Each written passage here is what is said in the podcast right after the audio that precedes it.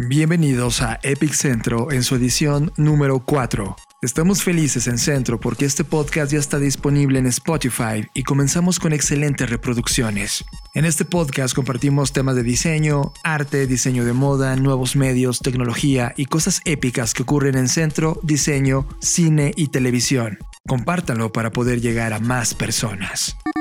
Ted Sarandos, Chief Content Officer de Netflix visitó las instalaciones de Centro para contarnos su visión sobre el futuro de los contenidos y la importancia de México para la compañía. Para Netflix, México es un país súper importante, ya que fue el país en donde tuvieron la primera serie original internacional con Club de Cuervos en 2015. Cuatro años después de ese momento, México no solo ha ganado en producciones, sino también en credibilidad y confianza para la compañía. Ted mencionó que sin Club de Cuervos jamás se hubiera dado cuenta de lo importante de generar contenidos exclusivos y originales alrededor del mundo. Los dejamos con este audio de Ted en la conferencia. Recuerden que todo el artículo, así como el audio íntegro de la conferencia, lo pueden encontrar en las redes sociales de Centro.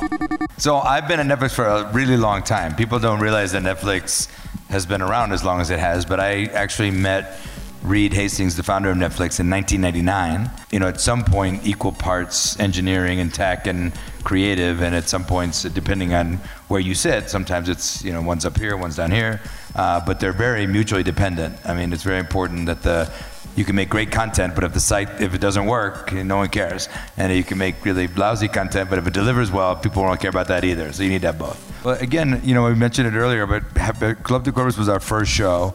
And what, what I realized was that when we could we could have a better chance of making international programming kind of close to home. So we were only a couple hours away. So our exposure to the market was better. We got to know the storytellers better, the the, the producers better. Um, we took a really at that time was a pretty innovative step of working with an independent filmmaker with Gaz to develop the show, who had not worked in television before really, uh, but to produce it like an independent film, but with with multiple episodes. And what you find is if you pick the right people and give them the resources to make their content, uh, all the resources are in Mexico. Uh, the production infrastructure, the writers, the incredible acting talent. Um, so we we have found it, it continues to scale and scale and scale. And um, we're producing quite a bit of uh, original programming in Mexico. I'm always fascinated by the fact that great stories travel everywhere.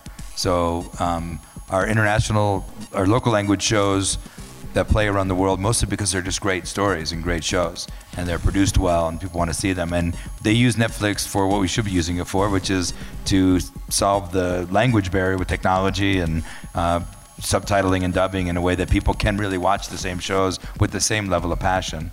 What I really think is amazing about Mexico is the the local originals in Mexico that people get in Mexico I think are probably our most passionate fan base. I mean, they, they jump in faster. They jump online and talk about it more. It's the you hear people talking about it all over the country when, when we have a big hit show, and um, and it's a real affinity for local storytelling, which makes sense because it's such a beautiful country with such a great diversity of history and culture. Well, mostly authenticity. I mean, I think that one thing that's um, everyone always wants to know how to stand out and how to, and mostly you can stand out by being by your unique life and how do you put your unique life into your storytelling what makes you what makes you different from everybody else and wh- why is your story different than everybody else? It's only it's only because of your perspective. That's what you own and that's what you have the copyright on is your own perspective. So what we're looking for is people who to tell authentic stories from their hearts. And it and thought uh, shows that are really developed and characters that are developed and worlds that are developed thinking that in success, people are going to, fans are going to spend years with these people and years in this place. So the, the ability not just to have a good idea, because there is no shortage of ideas, uh, but the ability to execute on it too, which is a, a rarity. And that's what I hope is happening at this school right now, which is really exciting.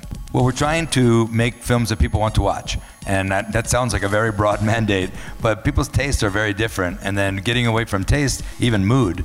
So you know, you may love Roma one night, but you just the next night you just want to take it easy and watch an Adam Sandler comedy because you just want to laugh. And people use movies for different things, and one of them is to escape and enjoy.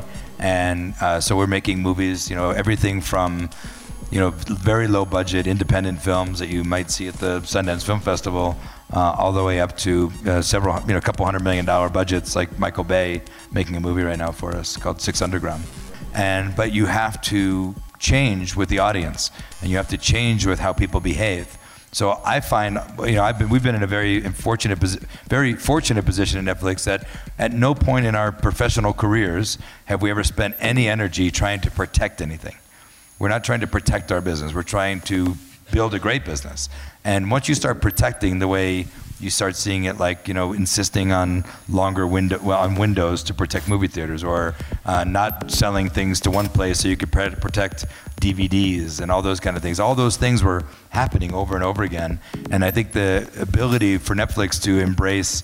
So we're fortunate that we didn't have. An old legacy business to try to protect. And we could just innovate on behalf of the consumers. So I think the biggest challenge of this is that we have a lot of big companies that are run by the same people who are running them 20 years ago. And today the consumer is radically different. Estamos felices porque Lorena Esquivel Maldonado, estudiante de arquitectura de interiores en Centro, fue acreedora al segundo lugar en la categoría de decoración del American Hardwood Export Council, premios que incentivan el uso de maderas sustentables. En este mismo concurso, Olinsin Castro Sánchez, estudiante de diseño industrial, fue acreedora al tercer lugar en decoración. Centro participó como cada año en la sección de diseño de la feria de arte más grande de América Latina. Se exhibieron proyectos de estudiantes, profesores y egresados alrededor de la colaboración como eje creativo. Ilan Derech, estudiante de medios digitales y tecnología de centro, publicó un artículo para Seize International acerca de la fotografía documental y su experiencia a partir de escenas retratadas en Japón. Del 10 al 13 de septiembre de 2019 se llevará a cabo la vigésimo tercera conferencia mundial WFSF, en la que participará nuestra directora de la especialidad en diseño del mañana, Carla Paniagua. Recuerden que Centro presenta la primera exposición de México de Philippe Apeloa. Su trabajo se encuentra exhibido en el piso 3 de las instalaciones de Centro y es abierto al público con entrada libre. Nos encantará verlos acá con nosotros. This is an honor for me to have my work exhibit in a gallery and it's quite interesting also to see the poster very close to each other. And it's like having a belt, you know, of a poster in a huge room and or to have a bath of typography. The workshop in Centro is to design or a logotype for themselves, for the student, or a poster about uh, the accumulation of you know, of the, the crowdness of uh, the architecture, of the, the traffic. The other one I was explaining to you is the logo for themselves using typography. In fact, for both projects, I wanted them, you know, to use type element and limited amount of color, just to focus more about the composition, the proportion, and the correct use of typography, but to be also extremely free to go for an expressive uh, manipulation Le mandamos un saludo y nuestra admiración a María Vargas y Jimena Prado, estudiantes de comunicación visual, las cuales se encuentran en intercambio en el National Institute of Design en la India, enriqueciendo su experiencia académica en otro contexto. Les presentamos a Beto Petiches, egresado de comunicación visual, el cual nos cuenta su experiencia en Centro. Cinema Fantasma es un lugar donde se hace de todo. Junto con alumnos de Centro, lo que hicimos fue hacer un proyecto que se convirtió en lo que es revoltoso de Cinema Fantasma, que es un estudio de animación que nos gusta llamar una casa creadora, donde hacemos cine, hacemos esculturas, hacemos stop motion, es como lo que más hacemos porque es lo que junta como todo lo que nos gusta, ¿no? La pintura, la animación, el cine. Y hicimos este proyecto que es un cortometraje de 30 minutos, no es tan corto. Hicimos una campaña en Kickstarter y llegó a Guillermo del Toro, quien muy amablemente nos donó y nos apadrinó con una quote he tenido muchos festivales y pues la gente como que a partir de ahí nos conoció a Cinema Fantasma. A partir de tener un poquito animado de ese proyecto fue que pudimos hacer algunos trabajos para Cartoon Network. Ahora estamos colaborando directamente con ellos, estamos produciendo una serie animada mientras hacemos todavía nuestros proyectos y para otros canales, para otros países incluso.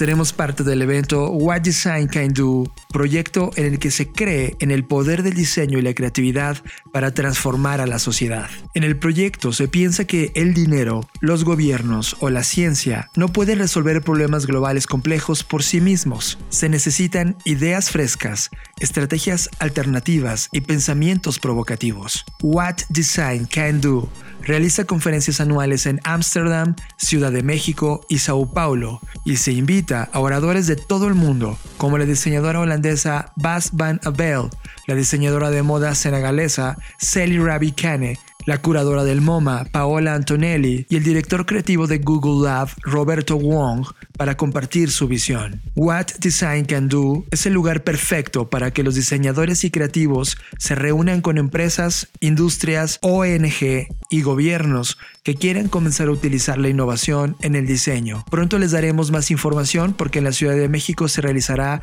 el 6, 7 y 8 de mayo. At What Design Can Do, we believe that design is more than making pretty things. Design and creativity have the power to transform societies. Money, the government, science, or the United Nations cannot solve the problems of the world alone. We need design and creativity to come up with alternative strategies, fresh ideas, and provocative thoughts. What Design Can Do organizes annual conferences in Amsterdam, Mexico City, and Sao Paulo. Speakers from all over the world share their visions. What Design Can Do is the perfect place for designers and creatives, as well as businesses, industry, NGOs, and governments to explore and start using design innovation. The What Design Can Do website, blog, and social media are engaged platforms for discussions on design and issues like climate change, social justice, health, and well being. To actively search for fresh ideas and insights, What Design Can Do organizes global design challenges around the big issues of today. We ask the design community to come up with new answers to questions like the integration of refugees and climate change. We challenge creatives to upload their ideas to our website. An independent jury selects the best ideas to enter an acceleration program to develop them into viable products and business cases. In the near future, What Design Can Do plans a series of local challenges around energy and safety in metropoles on five continents. And a new series of conferences is being launched in Mexico City. To see how you can join our movement, visit whatdesigncando.com. como es costumbre en cada emisión de Epic Centro, les traemos una selección de música experimental y en esta ocasión les traemos algo de Lars Dietrich, un saxofonista, compositor y músico que vive entre la ciudad de Nueva York y Ámsterdam. Conoció el saxofón a la edad de 10 años después de realizar un programa de dúo con el famoso pianista de jazz Herbie Hancock. Actualmente se encuentra experimentando con código creativo e instrumentos análogos musicales. El resultado es una dosis de beats experimentales mezclados de forma artificial y automática. Esto es Lucy, Zero, de Lars Dietrich. Start. Okay,